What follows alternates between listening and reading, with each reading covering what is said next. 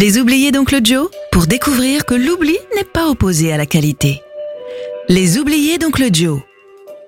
Bonjour à toutes et à tous. Heureux de vous retrouver sur Sun à la découverte ou redécouverte d'artistes laissés sur le chemin de l'oubli.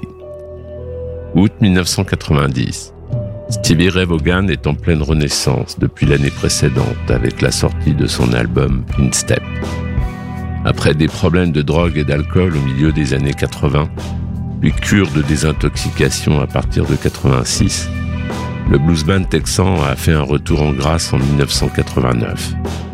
L'album a remporté le Grammy Award du meilleur disque de blues contemporain et Vaughan est en tournée à guichet fermé. En cette fin d'été, il joue avec plusieurs autres artistes, et notamment Eric Clapton, à Alpine Valley, dans le Wisconsin. Pour repartir, quatre hélicoptères attendent les équipes. Le Texan est pressé de rentrer à Chicago et Clapton lui cède sa place dans le sien aux côtés de son staff. À cause du brouillard, l'engin s'écrase près d'Eastroy sur une piste de ski à quelques centaines de mètres du lieu du concert. Au début des années 80, après la vague punk, la new wave et la cold wave ont pris les feux de la rampe. Le disco s'éteint lentement. Le métal donne quelques signes de balbutiement et le hard rock et le rock à l'ancienne ne sont plus vraiment au goût du jour. Après le British Blues Boom dans les 60s, une deuxième vague de renaissance du blues va avoir lieu, cette fois en provenance du Texas.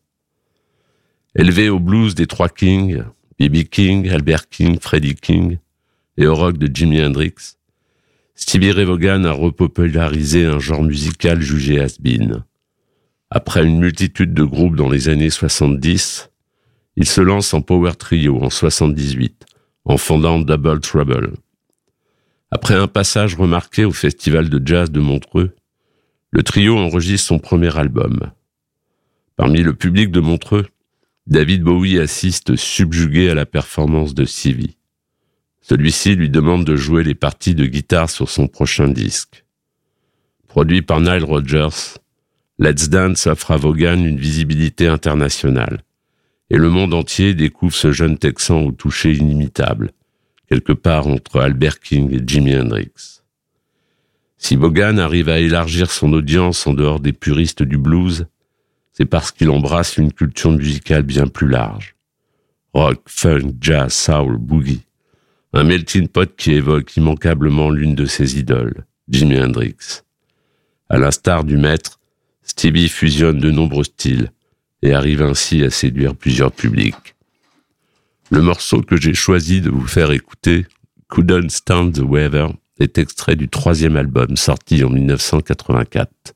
En espérant que les oubliés ne le soient plus, je vous salue et vous dis à bientôt.